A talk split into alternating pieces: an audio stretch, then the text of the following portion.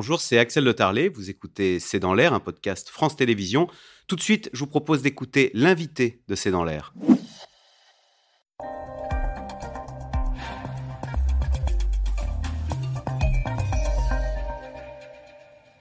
Jean-Dominique Giuliani, bonsoir. Bonsoir. Euh, président de la Fondation Robert Schuman. On vous a invité parce que vous, qui êtes un spécialiste de l'Europe, cette semaine, il s'est passé quelque chose en Allemagne. La presse allemande, qui d'habitude regarde avec condescendance la France, eh bien, le grand magazine allemand Der Spiegel a publié une tribune. Je cite le titre de cette tribune La France, c'est l'Allemagne en mieux.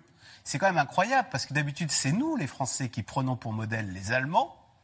Eh bien voilà que les Allemands prennent pour modèle la France. En tous les cas, c'est ce qu'a fait Der Spiegel cette semaine. Alors qu'est-ce que ça vous a inspiré? Mais Ce qui les impressionne, c'est cette capacité d'adaptation de la société française qui rechigne, qui proteste, qui se met en grève, mais qui avance.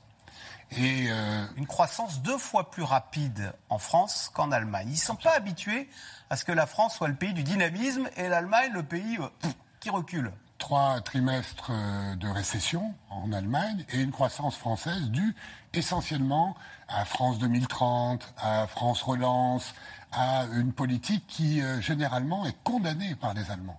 Et c'est ça qui les frappe, c'est que pour réussir la transition euh, écologique, mais aussi la transition numérique, ils sont très en retard par rapport à la France dans le numérique, il faut beaucoup d'argent, beaucoup d'argent, parfois des dettes. Et donc ça va contre cette, euh, comment dirais cette vertu morale, moralisatrice allemande. Il ne faut pas dépenser trop, euh, les disciplines, la rigueur. Euh, les Américains et les Chinois nous montrent que ce n'est pas du tout ce qu'il faut pour aborder des transitions aussi importantes. Il faut des masses financières importantes, peut-être des dettes communes en Allemagne. Emmanuel Macron avait convaincu Angela Merkel, il lui reste maintenant à convaincre Olaf Scholz, qui pour l'instant reste encore un peu immobile. Alors, est-ce qu'en creux, derrière cette chronique, il ne faut pas lire aussi euh, les doutes des Allemands, le doute des Allemands sur leur modèle économique? Ils disent, euh, finalement, nous, on avait tout misé sur le gaz russe.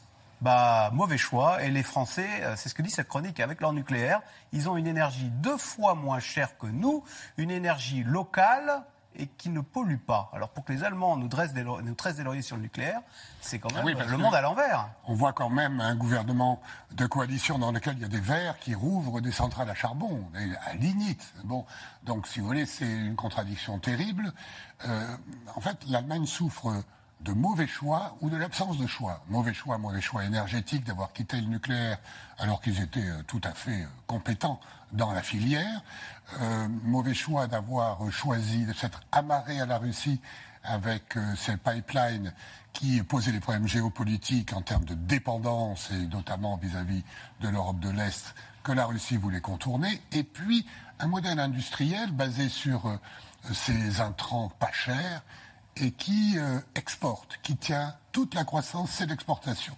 50% du produit intérieur brut allemand dépend de l'exportation au moment où les barrières commerciales se dressent un peu partout, spécialement en Chine, euh, qui était le marché visé en priorité par les Allemands. Ils avaient fait le pari que le commerce adoucit les mœurs et donc en, achetant du gaz russe et en vendant des voitures aux Chinois, euh, les deux deviendraient dociles et et s'adapteraient à nos valeurs et se sont trompés de ce point de vue? Je crois que la guerre en Ukraine change tout en réalité, parce que euh, l'élément euh, aussi important pour bien comprendre l'Allemagne, c'est l'absence de choix en matière de sécurité, de défense. Ils s'en sont remis aux Américains, à l'OTAN, ils n'ont pas voulu dépenser d'argent pour leur sécurité, pour la défense européenne, et là, ils sont euh, pris d'un coup de terreur, de peur de voir revenir euh, venant de l'Est une menace grave. N'oublions jamais qu'au cours de la Deuxième Guerre mondiale, les, les, combats les plus cruels, les plus durs, notamment pour l'armée allemande, ça a été à l'Est et non à l'Ouest. Et donc, dans la mémoire allemande, euh, c'était pour ça qu'on a toujours un prurit pour avoir des relations avec la Russie. Euh, sinon, c'est une menace. Et là, euh, l'Ukraine, ça euh, a créé dans la société allemande un vrai choc. Et on voit la ministre des Affaires étrangères, qui est une verte, euh, Madame Berbrock, qui est en pointe pour aider l'Ukraine contre la Russie, pour éviter que le conflit ne déborde. Alors face à cette double menace, surtout russe et peut-être demain chinoise, donc les Allemands se disent quoi? On a le choix ou de revenir à, comme à la période de la guerre froide sous le parapluie américain, ou d'essayer, alors c'est ce que propose Emmanuel Macron, euh, qui avait euh, vanté euh, l'idée d'une fameuse autonomie stratégique. Alors les Allemands ont souvent regardé ça avec condescendance, ils se disent ah, il y a peut-être quelque chose à gratter du côté de cette idée. Ça veut dire quoi d'ailleurs l'autonomie stratégique? Ça veut dire garder une liberté d'action pour avoir une politique à nos frontières qui ne dépende pas de notre grand allié américain, mais plutôt des intérêts européens, parce que les intérêts ne sont pas toujours les mêmes quand on est proche ou quand on est lointain. On le voit dans, par exemple, dans toute une série de conflits gelés, la Géorgie, sur les Balkans, les Américains ont une vue plus lointaine que les Européens, qui sont les voisins, qui euh, pâtissent d'une immigration, des réfugiés ou de l'instabilité. Et donc les Allemands découvrent ça, et l'autonomie stratégique d'Emmanuel Macron, qu'il avait bien théorisé en 2017, c'est un hommage qu'ils lui rendent aujourd'hui, ils s'aperçoivent que c'est nécessaire et les plus grands alliés finalement en Allemagne d'Emmanuel Macron, c'est la droite allemande désormais, et ce sont les Verts aussi qui disent écoutez, on a une, armée, mais il faut qu'elle serve à quelque chose. Euh, on a euh, un allié avec la France, on pourrait peut-être discuter pour voir si on ne peut pas faire des choses ensemble. Et euh, Pour ne pas être totalement vassalisé par les Américains. C'est ça l'idée de, créer un embryon d'Europe un peu, de cette fameuse autonomie stratégique. Ça, c'est l'idée d'Emmanuel Macron. En Allemagne, on a encore du boulot pour les convaincre. Parce que, euh, comment vous dire, c'est une société vieillissante qui ne fait plus d'enfants et qui n'aime pas, qui est très immobile. D'ailleurs, hier au Bundestag, Olaf Scholz, le euh, chancelier allemand, a dit il faut sortir de l'immobilisme. Et pour les Allemands, sortir de l'immobilisme, c'est très difficile. D'ailleurs, vous parlez de Olaf Scholz. Est-ce que euh, les relations personnelles, ça compte quand il s'agit d'avoir euh, de grands projets?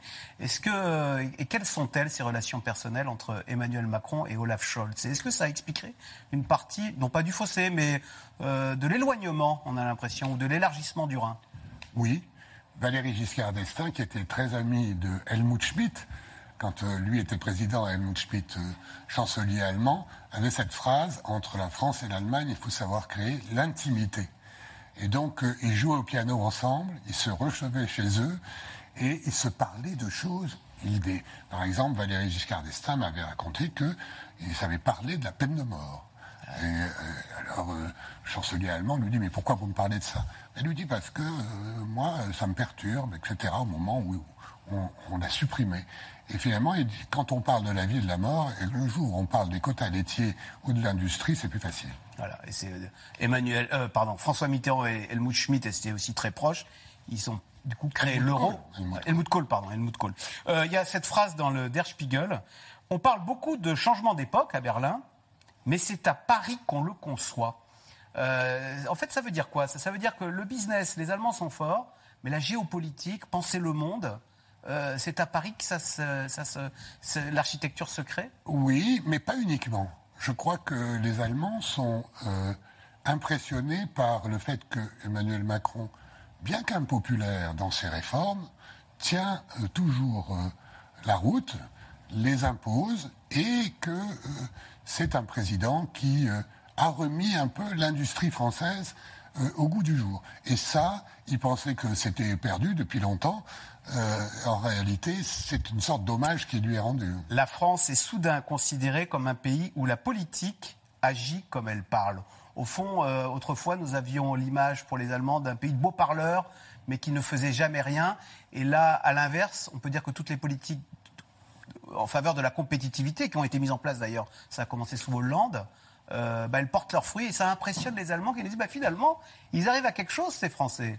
Il faut dire que leur système politique est beaucoup plus complet beaucoup plus complexe que le nôtre. Pour prendre une décision en Allemagne, il y a des, des Länder, régions, il y a des coalitions au gouvernement. C'est très compliqué. Et donc, euh, la classe politique allemande, elle parle beaucoup, mais euh, pour agir, euh, c'est très difficile et très lent surtout. Et donc, cet immobilisme-là, je crois, les Allemands en ont un peu assez, ce qui explique aussi que l'extrême droite connaît quelques succès dans les sondages, plus de 20% aujourd'hui. Voilà, ben merci beaucoup d'être venu commenter avec nous cette tribune euh, paru dans le Der Spiegel, donc le grand magazine allemand, qui dit que désormais le modèle des Allemands, c'est la France. Ça méritait quand même un éclairage. Euh, Jean-Dominique Giuliani, président de la fondation Robert Schuman. Vous restez avec nous. Tout de suite, c'est dans l'air qui revient bah, sur le jour J, la Coupe du Monde de rugby. C'est dans l'air qui est intitulé ce soir. Le rugby serait-il plus fort que le foot? Merci d'avoir écouté C'est dans l'air. Comme vous le savez, vous pouvez désormais écouter l'intégrale, mais aussi l'invité ou vos questions à nos experts. Tous ces podcasts sont disponibles gratuitement sur toutes les plateformes de streaming audio. Et pour le replay vidéo, c'est sur France.tv, bien évidemment. À bientôt.